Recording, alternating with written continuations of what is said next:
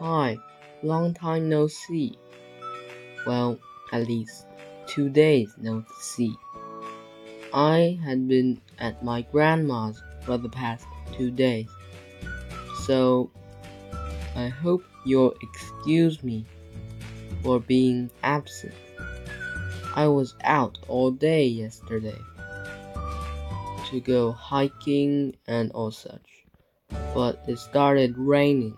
But that's a story for another day.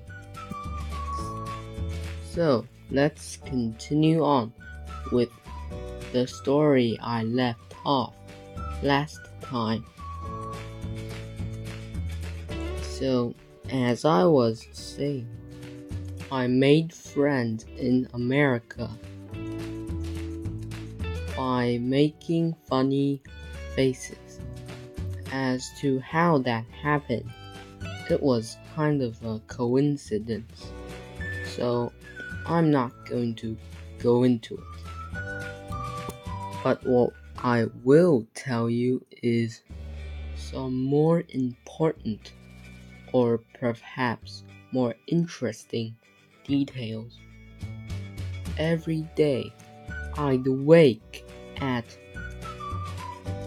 half past seven and have some bread and sometimes noodles.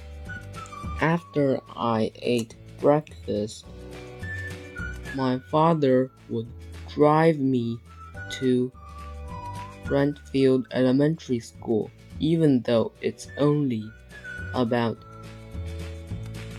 15 minutes walk from our apartment. So after I said bye to him, I entered the school through the front doors. I walked down the corridor that I was so afraid of the first day calmly and entered my classroom. Even though that is considered late at my old school.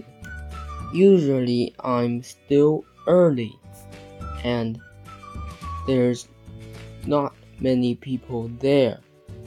So I say hi to my teacher, Miss Coxon, and put my backpack into a rack along the wall. Then I take out my pens and personal belongings and take them to my desk. About 10 minutes later, my classmates will have arrived. Then we start classes. It's surprisingly similar to Chinese classes, only without Chinese. At about 12 o'clock, we eat lunch in the cafeteria. The food wasn't so bad. There was usually hamburgers or fried chicken, so I kind of liked it. After lunch, we could usually go out into the playground and and play for a while. Then we have classes again until 3 in the afternoon. Or was it 3:45? Oh, I kind of forgot. Well, anyway, then we we could go home.